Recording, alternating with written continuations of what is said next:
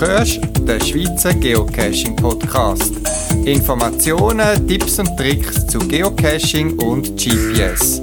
Mehr Informationen zum Podcast unter podcast.paravan.ch. Ja, gestern bin ich aus dem Tessin zurückgekommen, habe dort ohne Jacke können wandern in die Höhe rauf, habe eine Dachse gesehen, es war sonnig und warm. Unglaublich, aber es ist immer noch Februar 2023. Willkommen zum 149. Schweizer Geocaching Podcast. Ja, der Geocaching-Ausflug oder Wanderausflug gestern ins Tessin ist spassig gewesen. Ich habe wieder mal eine Luftveränderung wählen und man ist ja mit dem Zug extrem schnell drinnen. Wir sind beim Monte Carrasco gsi, das ist bei Bellinzona und dort oben hat es in einem Seitental, hat also, sie sagen, der tibetanische Brücke, es ist so eine äh, Seilbrücke, wo ein Tal überspannt und eine schöne Aussicht hat. 750 Höhenmeter muss man zurücklegen und es gibt eine schöne Tour und unterwegs hat es natürlich auch Geocaches. Heute wollte ich euch aber über einen anderen Geocaching-Ausflug berichten, dazu aber erst ein bisschen später. Zuerst möchte ich mich bedanken für die Rückmeldungen, die es gegeben hat zu dem Podcast, gerade auch zum Thema künstliche Intelligenz, Chat, GPT und ich habe mich da gerne korrigieren lassen. Ich habe erwähnt, ein bisschen unbedacht, dass der Chat GPT, Chatbot, äh, nur Englisch versteht, das ist falsch. Man kann mit dem auch Deutsch und teilweise sogar Zürichdeutsch reden, auch wenn dort die Verständlichkeit vielleicht vom System noch nicht so gut ist. Aber das System soll ja lernen und wir sind gespannt, was daraus rauskommt.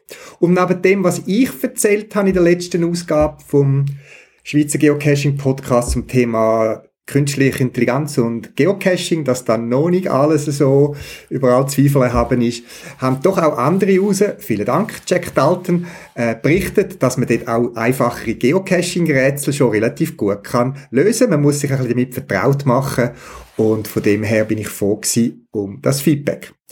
Und ein anderer User hat sogar von dem Chatbot ein Gedicht über mich, über den Paravan schreiben lassen und das findet man auch auf der Kommentarseite vom letzten Podcast. Ja, das wäre es aber das Höhepunkt von der letzten Zeit, dem letzten Geocaching-Podcast, ist ein toller Geocaching-Ausflug gewesen.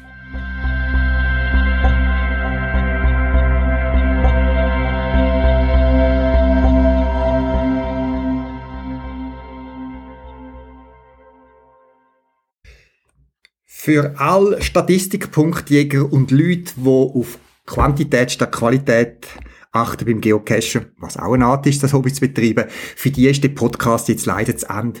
Ich erzähle von unserem Geocaching-Wochenende drei Tage, wo wir in Hessen, Deutschland verbracht haben, wo wir eine Handvoll Caches gemacht haben. Nicht für Statistikjäger. Wir haben verschiedene Pettling wahrscheinlich am Wagrand liegen lassen, weil Genuss ist jetzt und wie so oft im Vordergrund gestanden. In dem Sinne danke fürs Zuhören, allen Statistikcacher und wenn du dich interessierst fürs Qualitätscachen, danke, bist du weiterhin dabei beim Zuhören.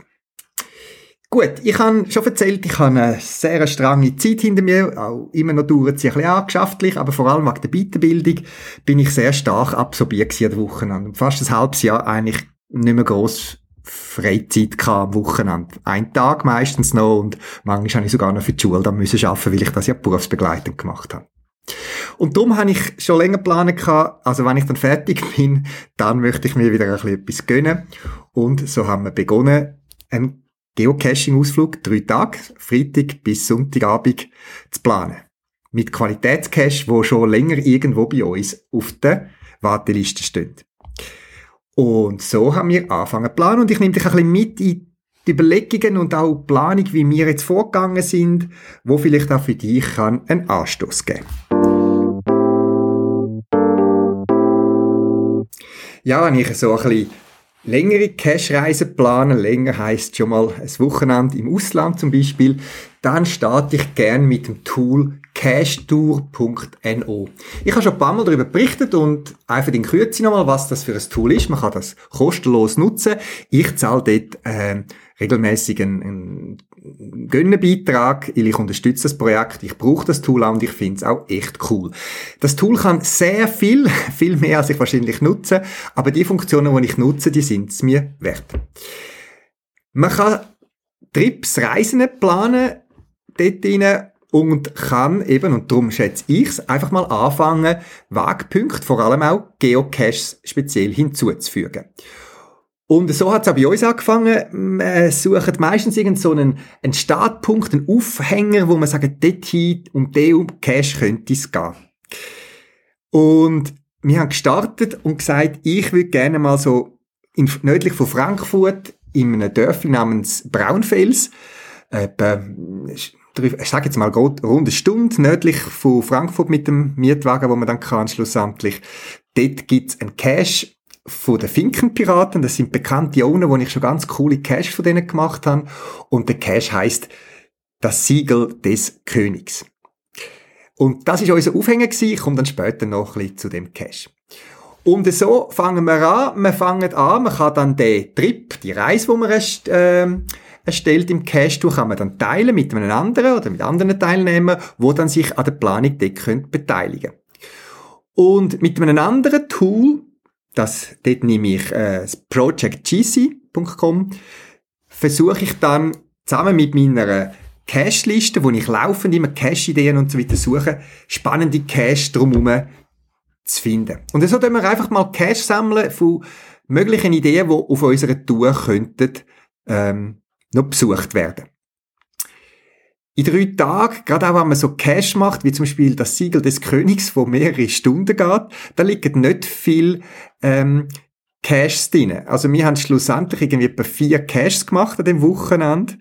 Und ähm, ja, aber die Auswahl am Anfang ist viel größer. Das Cache Tour hat den Vorteil, man kann die Cash dazufügen, man kommt eine Liste über, man kann dann auch weitere Wegpunkte, sei das ein Bahnhof oder ein Hotel, wo man dann übernachtet, oder wie auch immer, einfach dazu bringen.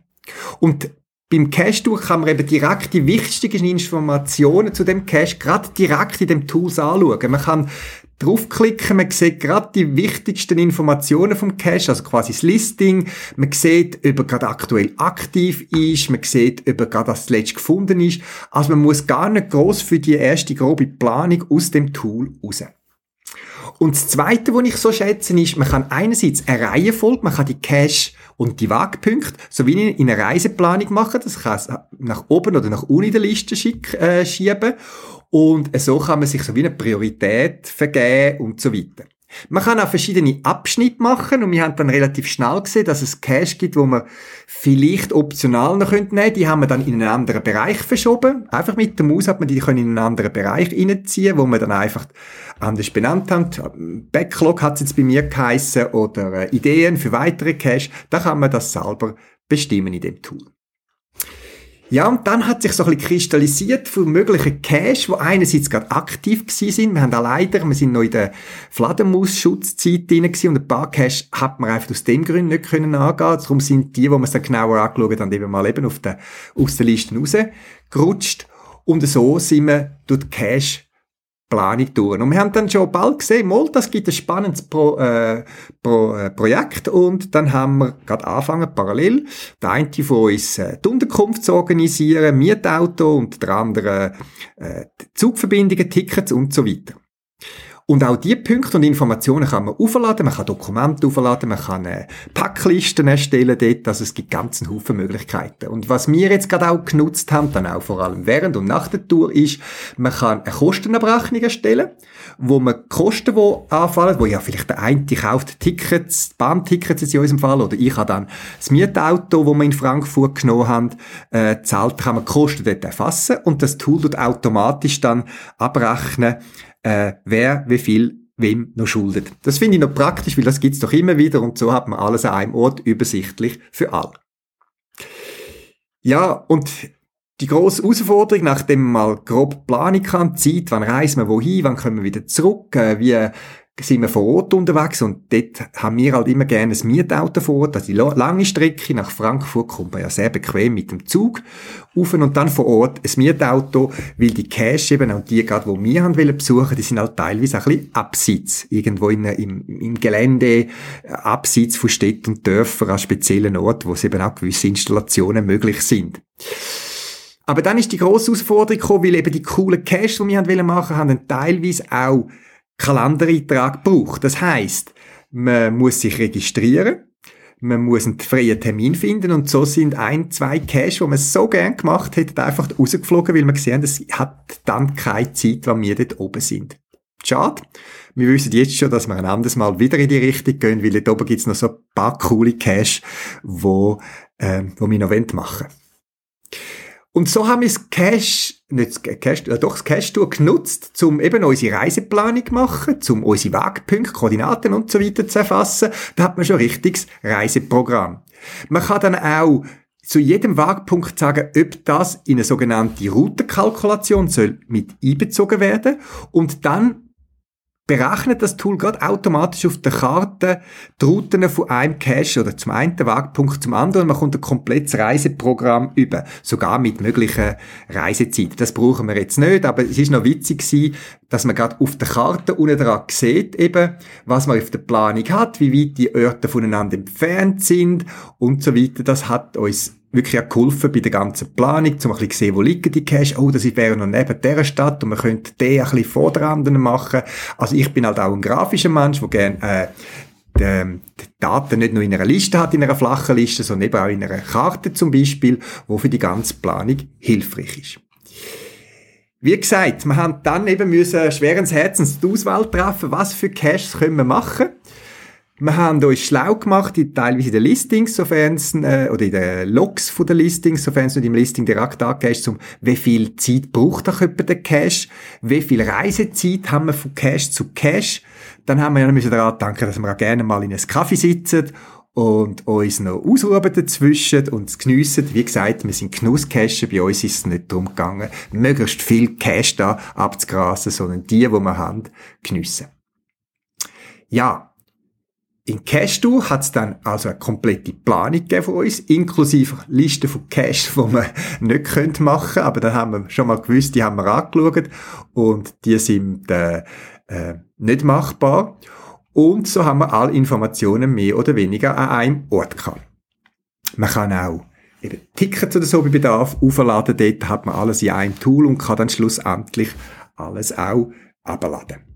Was ich eben cool finde beim Cache Tour, Cache Tour läuft im Browser, das heißt vom PC hat man einen grossen Bildschirm, alles wunderbar. Und wenn man dann die Reiseplanung gemacht hat, dann gibt's eine App dazu, wo man auf dem Smartphone hat, wo man dann die ganze Reise kann bei sich aufs Handy laden.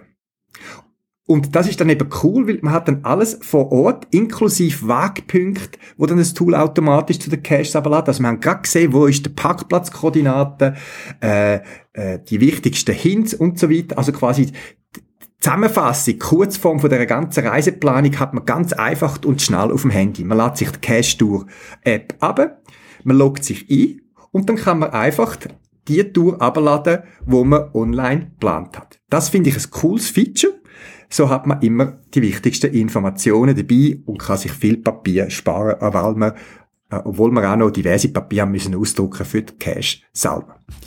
Ja, und dann ist es losgegangen.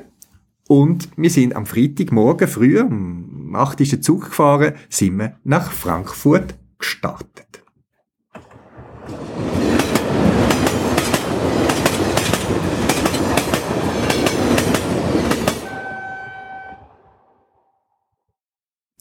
Der Zug hat es ja in sich, dass man gemütlich kann zusammensitzen, noch ein bisschen pläudeln, Ideen austauschen, die Listing nochmal studieren.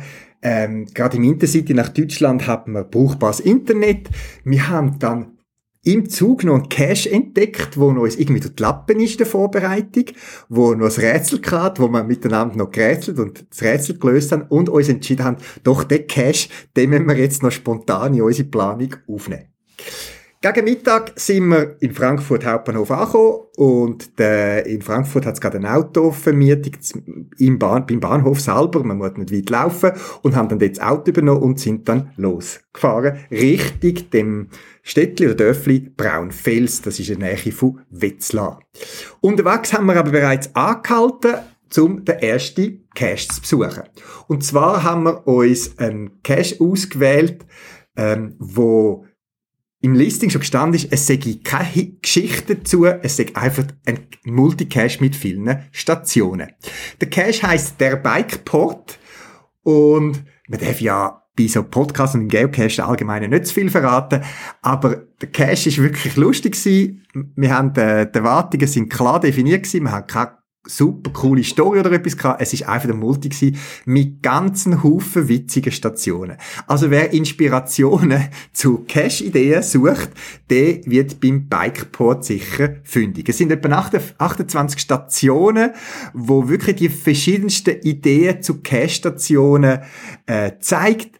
Ähm, ein Großteil davon ist im Wald, ein Großteil ist beim Owner vor dem Haus, ich sage es jetzt mal so, und das ist wirklich witzig. Unterhaltsam. Die einen Cache-Stationen kennt man halt schon, wenn man schon länger cached. Aber es hat ein paar neue, witzige Ideen gehabt und wir sind prächtig unterhalten worden. Ich glaube, es auch etwa drei oder drei, über drei Stunden sind wir dort unterwegs gewesen. Äh, drei, dreieinhalb Stunden. Und dann sind wir ganz glücklich mit einem coolen Einstieg vom Cache der Bikeport ähm, weitergefahren Richtung unsere Unterkunft in Braunfels. Freitagabend waren wir also in Braunfels. Mm, es war schon relativ dunkel. Gewesen. Wir sind ja schon ein bisschen müde von, von der Woche vom Arbeiten. Wir haben eigentlich gar nicht mehr viel gemacht. Wir haben noch gemütlich ähm, das Nachtgassen noch immer in dem kleinen Städtchen. Es hat nicht so eine grosse Auswahl an Restaurants gehabt, aber wir haben etwas gefunden. Was noch speziell war, und wir haben dann gedacht, ja, wir tun gerade passend zum Cash übernachten. Weil was wir gewusst haben vom anderen Cash, wo wir dann am Samstagmorgen einen Termin haben, das Siegel des Königs ist, dass, dass der Cash wird in und ums Schloss um von dem Schloss Braunfels spielen. Und darum haben wir uns erlaubt, im Schlosshotel, das ist ein bisschen neben dem äh, eigentlichen alten, mittelalterlichen Schloss, zu übernachten, dass wir stimmungsvoll dort unser Hotelzimmer haben. Ja, und dann sind wir zeitig ins Bett, wir sind müde gewesen, wir sind, äh, haben ja einen coolen Cash, äh, gehabt und sind dann am anderen Morgen früher aufgestanden, zügig zum Morgen gegessen, dass wir am 9 Uhr am Morgen am Startpunkt von das Siegel des Königs parat sind. Und dann ist es losgegangen. Wir sind, ich weiss nicht, etwa vier Stunden sind wir in eine Geschichte eingetaucht, passend zum äh, zu der Location, zu dem Schloss. Und zwar ist am, äh, ist der König nicht gerade auf dem Schloss gewesen, gemäss dieser Geschichte. Und seine Finde haben sich seinem Siegel und dem Schatz willen, ähm, äh, haben die wollen klauen, wegnehmen, um ihn quasi seine Landereien dann wegnehmen mit dem Siegel. Und sein tapferer Ritter hat die, die Sache an sich genommen und ist geflohen und hat jetzt Spuren hinterlassen, dass man das Siegel und den Schatz vom König wieder kann finden. So ist mir die Geschichte eingestiegen. Vor dem imposanten Schloss, es ist wirklich ein schönes Schloss, äh, Schloss Braunfels, auch nicht nur neben den Geocache-Links, findet ihr auch dort noch Links zu, zum Schloss, zum Schloss Braunfels. Ähm, ist einfach passend gewesen, in dieser Atmosphäre von dem Schloss und es ist so ein bisschen neblig gewesen. Es ist jetzt nicht gerade ein super sonniger Tag gewesen, aber es hat passt zur Geschichte. Und so sind wir auf der Folge von dem Ritter gewesen. Es hat äh, lustige Stationen gehabt, wo man von einem guten Maß hat müssen rätseln, weil mir gefallen die Rätsel, wo nicht einfach zu einfach sind, wo man einfach, ah, das ist der Code XY, schau in der Cash-App, nach, du das entschlüsseln und so, äh, so, und auch nicht so schwierig ist, dass man drei Stunden irgendwie der Kälte muss rumstehen, aber wo man doch ein bisschen gefordert ist, ein bisschen muss rätseln, miteinander arbeiten, Teamwork machen, und so sind wir gut unterhaltend in und um dem Schloss rumgelaufen und ja, jetzt muss ich glaube ich anfangen, ähm, aufhören zu erzählen, weil ja, jetzt ich zu viel spoilern. Das Finale ist dann wirklich top gewesen und in dem Zusammenhang kann man wahrscheinlich nur erwähnen, dass der Owner scheinbar gute Kontakt zum Schloss her hat und man dort an Ort kommt, wo vielleicht die anderen Leute, die sonst das Schloss aus touristischen Zweck besuchen, keinen Zugang haben. Eine Cash-Empfehlung für wirklich einen lustigen, einen, einen stimmungsvollen Cash, der uns sehr gut gefallen hat. Es war Mittag, kurz zum Mittagessen. Und dann haben wir müssen weiter. Weil der nächste Cache, den wir ausgesucht haben, ist etwa dreiviertel Stunde entfernt mit dem Auto. Und dann ist es also losgegangen und wir sind weitergegangen zum, zum Cache Taxi aus dem Knast. Wieder ein Cache, wo in eine Geschichte eingebettet ist. Und zwar eine wahre Geschichte. Scheinbar ist vor, weiß nicht, 15, 20 Jahren oder so, sind Häftlinge aus einem Gefängnis in der Nähe befreit worden, weil ihre Kompliten mit einem, mit einem Schützenpanzer äh, den Tor durchbrochen haben von dieser Gefängnisanstalt und die sind dann geflohen. Und für den Cash ist dann die Geschichte noch so ein bisschen angereichert worden mit, dem, äh, mit der Behauptung, dass da noch Diamanten versteckt sind, wo die Gangster, die da jetzt da ausgebrochen sind, sich wieder haft äh, handhabbar machen und man ist da quasi auf die Spuren von dem äh, von diesen Einbrachen gegangen. Auch die Location ist äh, jetzt nicht wahnsinnig spektakulär, aber sie ist stimmig gewesen. Und zwar ist es eine alte, stillgelegte Bahnlinie und man läuft dieser Bahnlinien entlang und hat dort diverse Stationen, witzige Stationen zum Erfüllen, äh, handwerklich sehr cool gemacht und ein schöner Multi für den Samstagnachmittag, wo uns dort sehr gut gefallen hat. Aber auch dort sind wir das Zeitchen unterwegs gewesen und es ist dann schon es war eben noch Februar, gewesen, ähm, hat es angefangen eindunkeln und wir haben uns wieder müssen auf den Heimweg machen. Ja, was ich noch erwähnen ist, dass ich bin ja kein Fan von Labcaches, aber bei Braunfels hat es äh, zwei Labcaches gehabt, die ein bisschen speziell sind. Der eine hat einem wirklich einen speziellen Ort geführt von der, äh, von dem Schloss oder von dem Städtli, wo teilweise auch im Schloss in Häuser hat, wo Leute wohnen und hat ein paar Details uns zeigen, während wir unterwegs sind auf dem äh, Cache, das Siegel des Königs. Und auf dem Heimfahrt haben wir dann noch den Bonus geholt und Somit wäre dann der Abend oder der Tag angehörig mit verschiedenen Cash-Erlebnissen. Wieder geht's Nachtessen, wir haben ein anderes Restaurant gesucht, das Mal haben wir etwas Griechisches gefunden und sind dann auch nach dem Tag äh, sehr zufrieden ins Bett gesunken. Wir haben gemerkt, wir sind doch eine längere Zeit unterwegs gewesen und entsprechend müde gewesen. Was ich bezüglich Ernährung noch immer feststellen ist, wir haben zwar Tee dabei gehabt und auch zu trinken, aber allgemein merke ich, wenn ich so tief abtauche in so Geocache, dass irgendwie mein Hunger- und Durstgefühl so ein bisschen zurückgeht. Wir haben schon zwischendurch mal etwas knabbert und getrunken, aber am Abend haben wir dann wirklich Durst gehabt. Und weil ich in Deutsch Land bin, geniesse ich es immer, ähm, alkoholfreies Weizenbier zu trinken. Und ich staune nämlich selber, ich habe dann beim Nachtessen ganz genüsslich noch fast ein, Liter alkoholfreies ähm, Bier getrunken und habe dann schon Angst gehabt, jetzt müsste die ganze Nacht aufs WC, aber so ist es nicht gewesen. Scheinbar hat mein Körper wirklich ein kleines Flüssigkeitsdefizit gehabt, wo dann mit dem äh, isotonischen Getränk, wie es so schön genannt wird, äh, hat können deckt werden das gemütliche Zusammensein am Abend, äh, gut essen, das gehört irgendwie auch dazu, zu diesen Geocaching-Touren. Und darum haben wir uns das natürlich auch wieder gönnt, bevor wir, wie gesagt, müde ins Bett gesunken sind.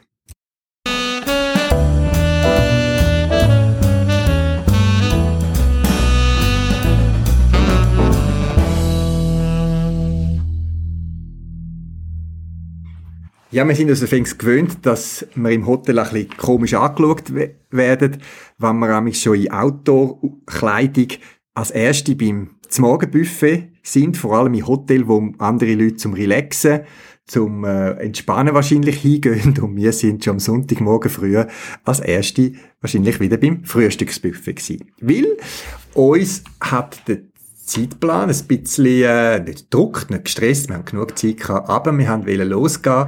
Und zwar ist am Sonntag noch der Cash die Visionen des Ferdinand Moritz Weber auf dem Plan gestanden.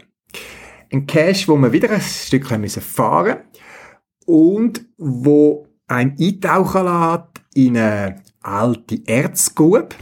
Und vor Ort ist dann eben der Cache hat dann auf in der alten Erzgrube gespielt. Also sind, äh, das haben wir auch dort gelernt, das ist eine von der grössten ähm, Eisenerzabbau-Minen, äh, auch im Tagbau, war eine Zeit lang.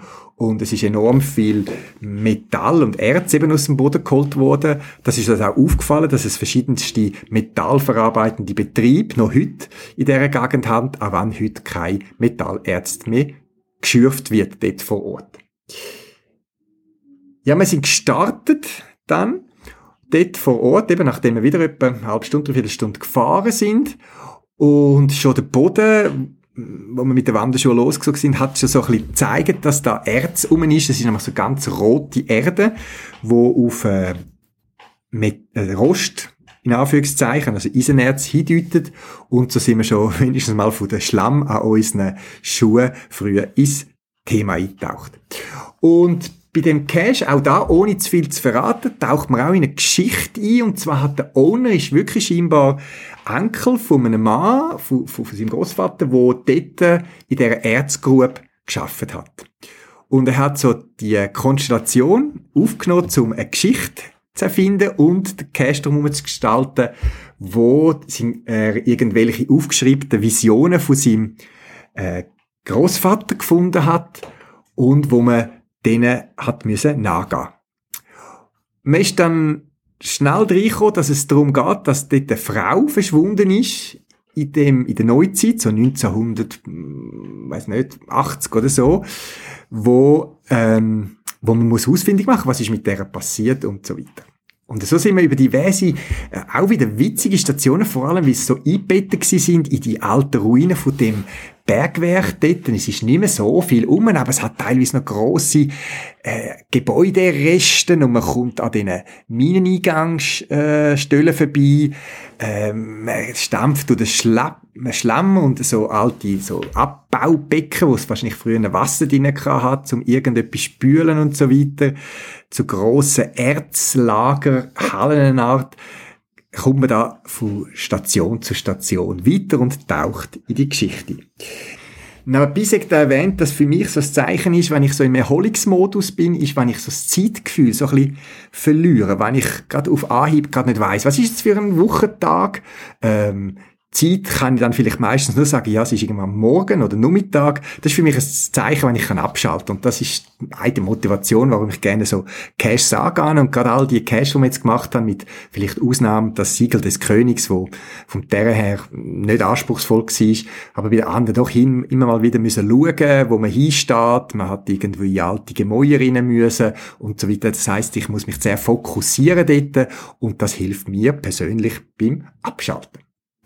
Ja, und so sind wir dann etwa auch nach drei, vier Stunden am coolen Fein vom Divisionen des äh, Moritz Ferdinand Weber ähm, gsi, wo uns einfach dann wieder staunen lässt, was Geocacher für Örter findet und sich einfallen lassen. Und es hat dann einmal äh, einen ersten Schluss von der Story gegeben, wo ich jetzt da nicht darf, äh, äh, bekannt oder auch nicht möchte bekannt geben, aber es hatte so eine schlüssige Story äh, gegeben. Ich habe nicht gern Caches, wo irgendeine coole Story anfangen, aber dann irgendwie so äh, einfach auslaufen ohne ein vernünftiges Ende. Und mir gefallen darum immer Caches, wo am Schluss ein schlüssiges Ende haben, wo zur Geschichte passt. Und das ist da auch gewesen, überraschend, ein bisschen äh, mit viel Witz und und und und, und äh, viel Aufwand gestaltet. Und dann, äh, nachdem wir uns dort auch noch das letzte Rätsel und so weiter gelöst haben und an der spezielle Ort hingekommen sind, hat es noch einen Bonus gegeben. Und der Bonus ist dann nicht so mh, hm, groß spektakulär gewesen, es ist noch ein Überraschungseffekt gewesen, aber dort ist dann auch noch die finale Antwort auf eine Frage auftaucht, wo in der Cash-Geschichte noch aufgeworfen worden ist. Ja, und dann ist schon wieder bald Nachmittag am zwei gsi, halb drei so, und wir haben uns richtig wieder müssen nach Frankfurt machen. Unser Zug von Frankfurt ab ist etwa am vier gefahren. Wir haben ja noch müssen das Mietauto zurückbringen und wir haben am Sonntagabend nicht allzu spät daheim sein. Und da sind wir am 4 ganz gemütlich äh, wieder im Intercity gesessen, Richtung Zürich. Von Frankfurt nach Zürich, Zürich, Frankfurt kann man direkt fahren. Das macht es äh, sehr angenehm. Wir haben jetzt in unserem Fall, kurzfristig hat es noch eine, äh, eine andere gegeben, Fahrplan. Sie haben Bauarbeiten gehabt und wir haben vor Frankfurt äh, nochmal müssen umsteigen. Aber das ist nicht weiter tragisch gewesen.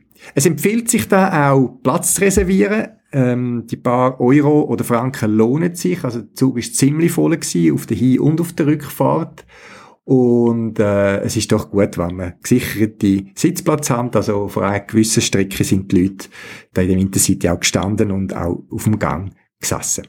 Mir wiederum, oder ich wenigstens, habe die Zeit genutzt. Wir haben äh, noch können lesen, wir haben noch ein bisschen pläudern, den Cash-Wochenende aus plempeln lassen und ich habe dank Internet vor Ort auch gar können auf meinem kleinen iPad, wo ich dabei kann, äh, in aller Ruhe noch schon die ersten Logs schreiben und meine Favoritenpunkte vergeben. Weil die Cache, das weiß ich meistens schon im Voraus, aufgrund von der Selektion von der Cache, werden Favoritenpunkte von mir rüberkommen, nur schon was ich äh, gelesen habe in den Logs. Und äh, ja, so sind wieder ein paar Favoritenpunkte weggegangen und ich muss wieder irgendwelche normale Caches machen, wo ich dann keine Favoritenpunkte kann vergeben, sondern einfach, wo ich besuche, um auch wieder Favoritenpunkt überkommen ein tolles Wochenende. Meine Frau sagt immer, wenn ich so von der Tour heimkomme, dass ich aussehe wie ein Bub, der glücklich im Sandkasten war. Äh, ich habe dreckige Kleider angehabt, die Schuhe habe ich gerade in der Badwanne dann von diesen Schlammspuren befreien, wo wir da am letzten Cache noch hatten. Ich habe alles versorgt, die äh, aufgekommen, dass wieder alles parat ist für die neue Woche und da bin ich dann Grössenordnung am Abend am 10 schon glücklich und zufrieden ins Bett gesunken. Ja, und nachher ist es noch ein paar Tage gegangen, dann haben wir noch unsere administrativen Sachen gemacht und ich komme nochmal auf cashtour.no zurück, haben dort unsere Auslagen erfasst, wer was zahlt hat und äh, ja, dann sind die Zahlungen auch schon erledigt gewesen. Eben dank der eingebauten Funktion von Cashtour weiss man gerade, wer wie viel wem noch was zahlt. Das ist schnell gewesen und das Geld per Twint überwiesen. Vielen Dank. Und äh, ja, und dann ist wieder ein Abenteuer fertig gewesen. und man kann das nächste Abenteuer in Angriff nehmen. Und nur so viel sei verraten, ich habe eine coole Cash-Tour geplant und vielleicht erzähle ich in einem der nächsten Podcasts schon wieder mehr über meine nächste Geocaching-Tour.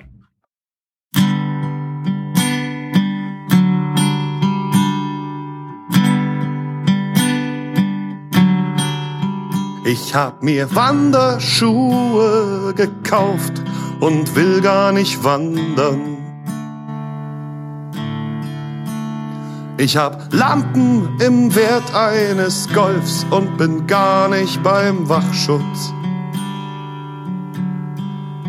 Ich hab ein Seil, ich hab Haken, ich hab Ösen und bin kein Bergsteiger. Ich hab ne Angelweste, ne Angelweste, ne Angelweste an und kann Fisch gar nicht leiden. Wir nennen es Dosenfischen oder Geocaching. Das ist ein Familienhobby oder eins für Einzelkämpfer, eins für Wandervögel, für Industriekulturisten und für dicke Programmierer. Die kommen so auch mal vor die Tür. Ich krieche in Kanäle und bin gar nicht bei den Stadtwerken. Ich schau mir Backsteingotik an und interessiere mich nicht für Baugeschichte. Ich knobel und tüftel und grübel und bin gar kein Frührentner.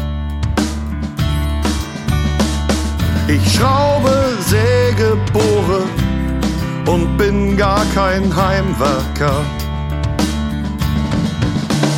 Wir nennen es Dosenfischen oder Geocaching. Das ist ein Familienhobby, ein Hobby mit Weltraumtechnik. Cacher sind Schnitzeljäger, moderne Schätzchensucher. Schreiben Journalisten, wenn sie Sommerlöcher stopfen.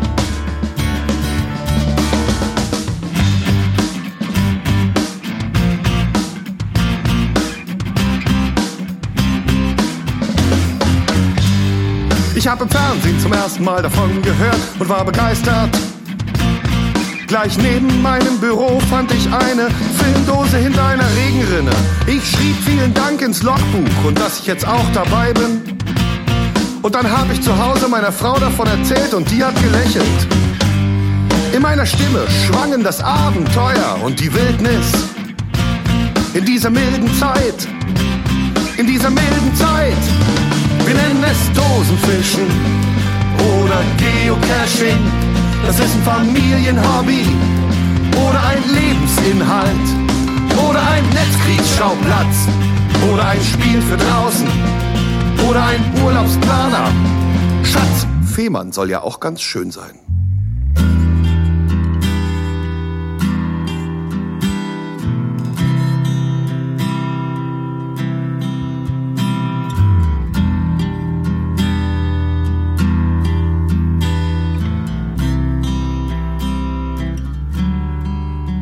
Ich schreibe täglich Text ins Netz, dabei finde ich Schreiben furchtbar. Ich schreib den Einkaufszettel mit der Enigma und hab gar nichts zu verbergen. Ich schreib akribisch die Nummern von Münzen ab und bin gar kein Numismatiker. Ich treffe tausend Menschen in Bremen, dabei bin ich Ochlophobiker. Wir nennen es Dosenfischen oder Geocaching, das ist ein Familienhobby. Nur die Kinder wollen oft nicht mit und die Frau bleibt zu Hause und der Hund versteckt sich unterm Sofa, doch das nützt ihm nichts, der Hund muss mit. Wir nennen es Dosenfischen oder Geocaching. Das ist ein Familienhobby. Nur die Kinder wollen oft nicht mit. Wir nennen es Dosenfischen oder Geocaching. Das ist ein Familienhobby. Das ist ein Familienhobby.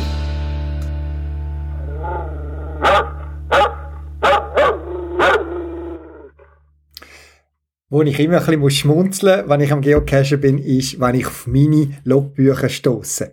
Wenn ich sage meine, dann sind es die Paravan-Logbücher, speziell gerade die Blogs, also die kleinen Logbücher, die in Petroling hineingehen, wo genug Platz haben für Log-Eintrag, wo man gut innen und rausbringt in die Petroling und äh, wo auch sonst sehr viel äh, Arbeit abnehmen als Owner.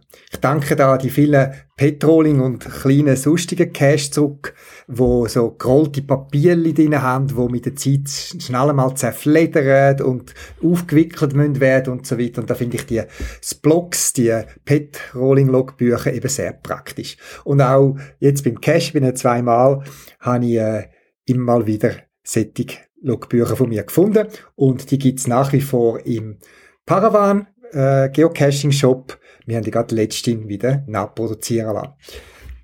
Ich bin ja auch ein Nachtcache-Fan, auch wenn ich jetzt schon einige Zeit keine mehr haben können machen, weil es einfach nicht mehr so viel gibt. Es ist aufwendig geworden, überall Bewilligungen überzukommen, gerade auch in Wälder und so weiter, ist mir voll bewusst. Es gibt's noch. Darum freue ich mich immer auch. Aber ich habe jetzt doch gesehen, dass auch immer wieder Cache bei mir die Paravan Reflektoren-Set bestellt haben für Nachtcache.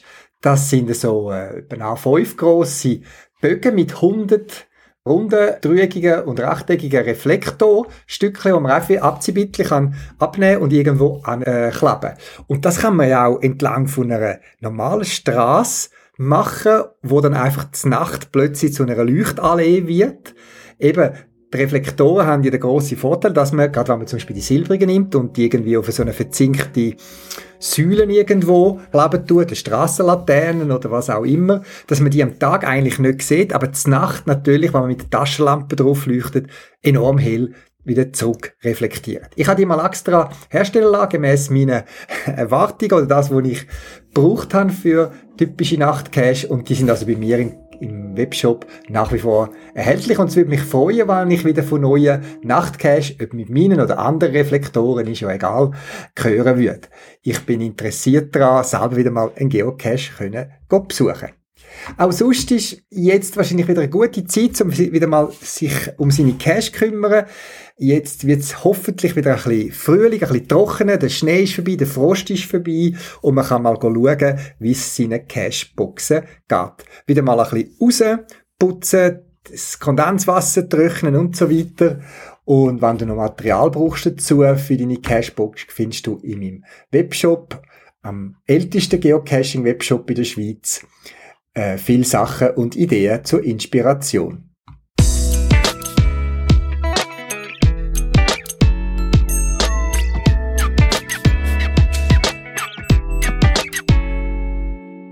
Das wär's für das Mal.